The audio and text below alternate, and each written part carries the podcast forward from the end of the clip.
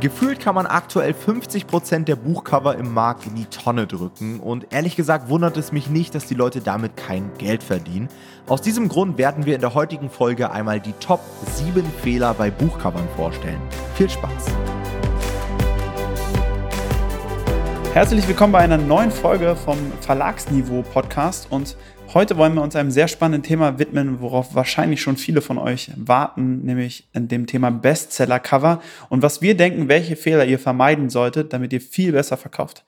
Denn am Ende des Tages ist das Cover das erste, was der Kunde sieht auf der Suchergebnisübersichtsseite und wird wahrscheinlich auch meistens dafür sorgen, dass der Kunde auf euer Buch klickt. Deswegen sollte man hier auf jeden Fall ja ein großes Augenmerk drauflegen. Und ähm, was ist so das Erste, was dir einfällt, Tom, wenn du an Cover denkst? Naja, das größte Problem ist für mich immer noch im Markt, und wir sind ja jetzt schon in 2021, dass man immer noch ganz klar sieht, wer Self-Publisher ist und wer Verlag ist. Ich muss natürlich dazu sagen, wir haben jetzt auch einen super geschulten Blick dafür, aber selbst Amateure sehen sofort, dass es große Qualitätsunterschiede gibt und dass die Self-Publisher immer noch hinterherhinken. Und das ist natürlich schade. Ja, wir haben ja den Podcast ja auf Verlagsniveau genannt. Nicht ohne Grund, denn ein Cover muss einfach ein gewisses Niveau haben und ein Cover spielt einfach mittlerweile auch eine extrem große Rolle, weil jeder mittlerweile Werbeanzeigen schalten kann. Die Klick- und Konversionsrate, die wir hier auch immer wieder ansprechen, einfach essentiell dafür ist, Erfolg zu haben. Nicht nur bei den Werbeanzeigen, sondern schlussendlich auch organisch. Denn auch der Amazon-Algorithmus guckt sich natürlich an, welche Bücher werden am meisten geklickt, welche werden am meisten gekauft. Denn danach urteilt ja der Algorithmus, welches Buchprojekt am relevantesten ist. Ja, und da spielt das Cover eine Riesenrolle. Und ich würde sagen, wir starten direkt mal rein mit Fehler Nummer eins. Und das ist so ein Klassiker. Es wird einfach immer noch viel zu viel kopiert. Wenn man in den Markt reinguckt, teilweise in Nischen, sieht man gefühlt einmal das gleiche Cover in fünf verschiedenen Versionen. Ja, warum? Was ist passiert? Naja, ein Buch ist reingekommen, eine Person sieht, es verkauft sich gut, der nächste denkt sich, ah, das läuft ja gut, das Cover, mache ich sowas ähnliches und so geht es immer weiter. Und am Ende des Tages verteilt sich so ein bisschen die Nachfrage und überhaupt keiner hat mehr Spaß an dieser Nische. Ja? Das heißt, es ist natürlich absolut richtig, sich am Markt zu orientieren. Ja, was kommt bei der Zielgruppe gut an? Was läuft schon ganz gut, so von der Grundausrichtung? Aber rein mit Kopien werdet ihr nicht erfolgreich werden. Ja, ihr braucht eigene Konzepte, ihr müsst auffallen und ihr müsst vor allen Dingen auch besser sein als die Konkurrenz. Also gleich gut zu sein, reicht eben nicht mehr aus, um sich durchzusetzen. Ja, genau. Dann fragt sich mal, was sollen die Leute denn überhaupt für einen Grund haben, euer Buch zu kaufen, wenn es eigentlich genauso aussieht wie das andere und das andere hat aber schon zum Beispiel viel mehr Rezensionen, hat schon eine Sales-Historie, rankt also auch noch viel besser. Also warum sollte sich dann jemand für euer Buch entscheiden? Das ist immer wieder, diese Frage zieht sich ja schon durch unseren Podcast durch und das ist das, was ihr euch immer wieder fragen solltet. Warum sollte sich jemand für euer Buch entscheiden? Ja, da muss man einfach eine ehrliche Antwort für sich finden und wenn ihr genau kopiert, das, was jemand anders schon gemacht hat, ja, dann gibt es halt nicht viele Gründe, sich für euch zu entscheiden. Insofern würde ich Tom da ähm, absolut recht geben. Kommen wir zum zweiten Fehler. Und das ist, dass viele auch immer noch ausländische Designer für den deutschen Markt engagieren. Das ist jetzt nicht irgendwie, dass wir ausländische Designer bashen wollen. Das ist auch absolut nicht unsere Absicht. Wir haben super Einsatzzwecke für die. Aber man muss einfach sagen, dass ein deutscher Designer häufig besser für den deutschen Markt designen kann, einfach weil er die Kultur besser nachvollziehen kann. Ja, jemand, der sein ganzes Leben auf den Philippinen oder in Indonesien gelebt hat, der wird einfach den deutschen Markt nicht so gut nachvollziehen können, weil er das nicht mit der Muttermilch mitbekommen hat schon, was hier einfach die Kultur angeht. Dafür kann er nichts, aber es ist einfach so. Ja, und das sehen wir häufig, dass einfach solche Buchcover-Designs, man sieht es denen halt, halt sehr schnell an, ja. Die sehen dann immer eher aus, als ob sie auf den amerikanischen Markt ausgerichtet wären und ähm, funktionieren dann einfach meistens auch wirklich nicht so gut in Deutschland, muss man Ja, das ist auch so ein Stück weit das Problem dieser Designplattform oder dieser Plattform allgemein, so von Fiverr, dass einfach die Kunden aus super verschiedenen Märkten kommen, ja. Also ihr müsst euch einfach mal in die Lage des Designers reinversetzen. Der kommt jetzt vielleicht sogar, wie du gesagt hast, von den Philippinen, hat da seinen Fiverr-Gig hochgezogen und da klopft jetzt ein Amerikaner an und möchte ein Cover für den amerikanischen Markt haben. Dann kommt ein Deutscher an. Dann kommt jemand aus Spanien, aus Italien, aus Südamerika und so weiter. Und immer wieder kommen irgendwie andere Anfragen rein. Und es ist ja unmöglich, sich auf die jeweiligen Märkte immer einzustellen, sich dort einzuarbeiten und so weiter. Denn es gibt natürlich gewisse Elemente, die auf anderen Teilen der Welt sehr gut ankommen und die bei uns vielleicht nicht gut ankommen. Also gerade bei diesen klassischen Fiverr-Covern sehen wir halt immer so große, fette, plakative Schriften, alles super bunt, super unruhig und das ist sowas, was bei den Deutschen überhaupt nicht ankommt. Habe ich so das Gefühl. Also deutsche Cover oder ich sag mal, Cover, die auf dem deutschen Markt gut ankommen, sind viel aufgeräumter, viel klarer, viel dezenter auch. Und es wird hier im Markt viel, viel mehr geschätzt. Ja, man muss einfach bedenken, dass der deutsche Markt auch noch viel, viel geordneter ist. Ja, in Amerika musst du viel, viel mehr und viel dringender auffallen. Du musst lauter sein, damit du überhaupt Aufmerksamkeit bekommst noch. Das, das ist in Deutschland einfach noch nicht so.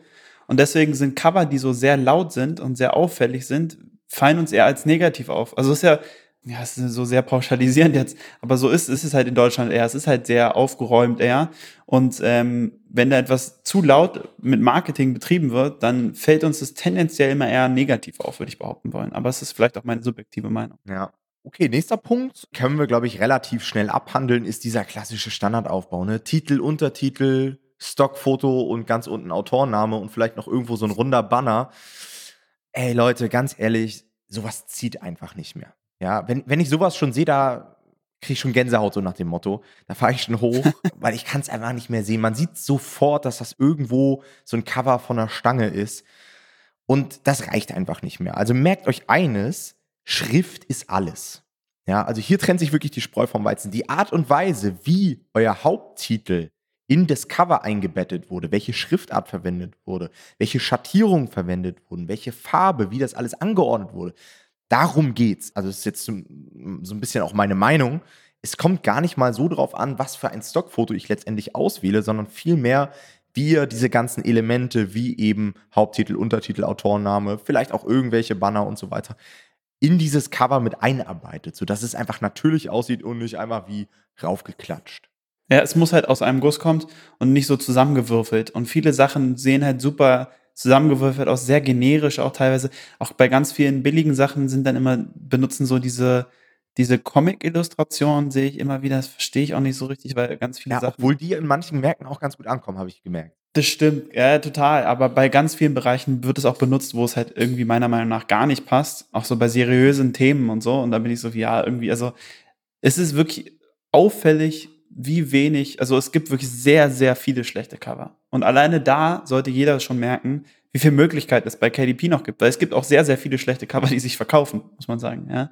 Und das ist ja dann immer schon auch eine Lücke auf jeden Fall. Und da docken wir jetzt schon an den nächsten Fehler an. Ich glaube, die Leute geben einfach viel zu wenig Geld aus. Also dieses hm. 5 Dollar oder 20 Dollar Fiverr-Ding, Funktioniert nicht mehr, das sagen wir auch schon super lange, ähm, aber ich habe trotzdem das Gefühl, dass die Leute ihr Mindset dahingehend nicht verändern. Ich kann das auch ein Stück weit nachvollziehen. Das ist halt immer noch so ein Bereich, wo man auch gerne mal Geld spart, aber ich bin der Meinung, man spart an, am falschen Ende. Ja? ja. Weil es gibt nichts Wichtigeres als Titel und Cover. Wenn das stimmt, ist das gefühlt schon mal die halbe Miete. Ja, wenn ihr da noch eine vernünftige Nische habt, dann werdet ihr auf jeden Fall erstmal verkaufen und der Text entscheidet nachher eher darüber, wie lange ihr sehr gut verkauft. Ja, total. Also ich denke das auch. Und nur um den Leuten nochmal ein Gefühl dafür zu geben, wir geben im Schnitt so für so ein Cover, also bestimmt über 200 Euro aus, eigentlich immer Richtung mhm. 300 Euro eher, nur damit ihr mal so eine Benchmark habt, was man da erwarten kann für ein gutes Cover. Und damit sind wir sogar noch relativ billig. Also man kann tatsächlich auch wirklich noch mehr Geld ausgeben, wenn man wirklich gute Cover haben will. Aber da muss man natürlich irgendwann auch gucken, so wie ist das Verhältnis und wie viel besser wird's wirklich, wenn man da teurer wird. Also da kann man dann auch ein bisschen Auge drauf haben, aber für das Geld bekommt ihr auf jeden Fall schon mal was sehr Vernünftiges. Ein weiterer Fehler ist, und das ist jetzt vielleicht was, was viele gar nicht so auf dem Schirm haben, ist, dass man mit seinem Cover falsche Erwartungen weckt. Das rächt sich dann schlussendlich immer bei Amazon Advertising. Also stellt euch zum Beispiel mal vor, ihr habt ein bestimmtes Buchthema, irgendwie was im Bereich Kindererziehung und richtet euer Buch auf Kinder aus im Alter von drei bis sechs Jahren. So. Ihr habt jetzt aber auf dem Cover ein Kind drauf, das könnte locker sieben sein. Oder das ist vielleicht sogar noch jünger, das ist irgendwie zwei oder so. Ja. Und jetzt versetzt euch mal in die Lage des Kunden rein. Der sieht dieses Cover und sobald ihr Personen mit auf dem Cover habt, positioniert ihr euch immer. Ja, jeder Kunde assoziiert mit dieser Altersgruppe etwas. Und Leute, die vielleicht ältere Kinder haben, werden sagen, öh, ist ja viel zu jung oder genau andersrum. Ja, das heißt, achtet immer darauf, dass das Cover, was ihr dort erstellt, auch zu eurer anvisierten Positionierung passt und dass ihr damit euch nicht ins Abseits schießt. Das sehe ich auch immer wieder. Das gleiche gilt übrigens auch so für Farbwahl und gewisse Stockfotos, die man mit drauf macht.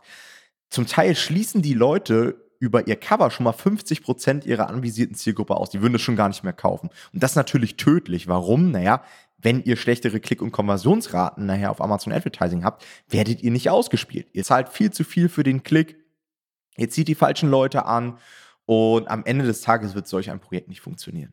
Ja, ich habe das Gefühl, gerade was Stockfotos angeht mit Personen drauf, muss man extrem ja. vorsichtig sein. Ich habe das Gefühl, es gibt also sehr, sehr selten Fälle, wo es wirklich sinnvoll ist, sowas zu machen. Man sendet damit so starke Zeichen, die für Leute so sehr ab, also ganz unterbewusst irgendwie abweisend sein können, dass Leute das nicht interessant finden oder nicht mehr gut finden. Man merkt einfach auch, dass es Stockfotos sind. Ja, selbst bei den besten Stockfotos sieht man das irgendwie. Deswegen wirklich Stockfotos mit Personen würde ich fast, also erstmal pauschal, glaube ich, tendenziell eher abraten von, außer es gibt einen konkreten Grund oder einen Zusammenhang, warum das Sinn ergibt. Aber in den meisten Fällen macht es einfach wirklich keinen Sinn. Genau. Und noch ein ganz, ganz wichtiger Punkt, ganz zum Schluss hier dieser Folge. Testet bitte. Geht einfach nicht davon aus, dass das Cover, was euch am besten gefällt, oder eurer Freundin, eurer Oma, wem auch immer, auch der Zielgruppe am, am besten gefällt. Ja, denn wir veröffentlichen ja sehr breit. Wir legen uns nicht auf einen Bereich fest, ja, nur weil wir jetzt irgendwie ein Garteninteresse haben, veröffentlichen wir nur Gartenratgeber, so ist es ja nicht, sondern ich habe zum Beispiel Bücher im Portfolio, das sind Kochbücher, das sind Kinderbücher zum Teil, Ratgeber im Bereich Business, Beschäftigungsbücher und so weiter. Und da kann ich einfach nicht davon ausgehen, dass ich jeweils immer das beste Cover identifizieren kann. Das gleiche gilt übrigens auch für den Designer. Auch der Designer, sicherlich wird er sich mit der Zielgruppe auseinandersetzen, aber es ist trotzdem für ihn schwer, nachher genau das Cover zu entwerfen, was bei der Zielgruppe am besten ankommt. Das heißt, es macht durchaus Sinn, verschiedene Entwürfe gegeneinander zu testen. Und ich kann euch zum Beispiel sagen, bei meinem besten Buchprojekt im Portfolio hätte ich persönlich ein ganz anderes Cover ausgewählt. Also ich hatte, glaube ich, zwei oder drei Cover zur Auswahl und hatte einen ganz klaren Favoriten, habe getestet, es kam ein anderes Cover raus und das ist jetzt zu meinem besten Buchprojekt geworden. Also ich glaube, viel mehr Bestätigung kann man für so eine These nicht finden. Mein erstes Buch äh, für Mütter hatte ich genau auch so ein Szenario. Da habe ich ein Cover getestet bei der Zielgruppe und ich dachte, ey, das sieht super aus, das Cover. Ich als Mann finde es toll. Und dann habe ich Feedback gekriegt von den Müttern und dann ist es konkret so, dass da eine Illustration von einer Frau ist. Und dann haben auffällig viele Frauen in die ich gefragt habe, gesagt, ja, die Frau ist zu dünn. So sehe ich nicht aus, wenn ich gerade ein Kind bekommen habe.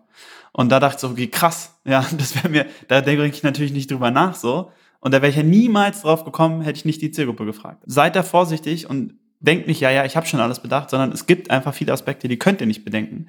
Und da muss man einfach die Zielgruppe befragen. Und es ist sowas Einfaches, es geht eigentlich so schnell, und ähm, ihr könnt so viel Potenzial damit noch verbessern, dass also auf jeden Fall machen. Es gibt eigentlich keinen Grund, es nicht zu testen. Ja, also ich glaube so, der Kosten-Nutzen-Faktor bei Zielgruppenbefragung ist einfach extrem, unendlich, ja. Okay, das war es auch schon wieder mit der heutigen Folge zum Thema Buchcover. Falls ihr irgendwelche Fragen habt, könnt ihr euch natürlich auch jederzeit bei uns melden. Wir haben eine Facebook-Community mittlerweile mit mehreren tausend Leuten.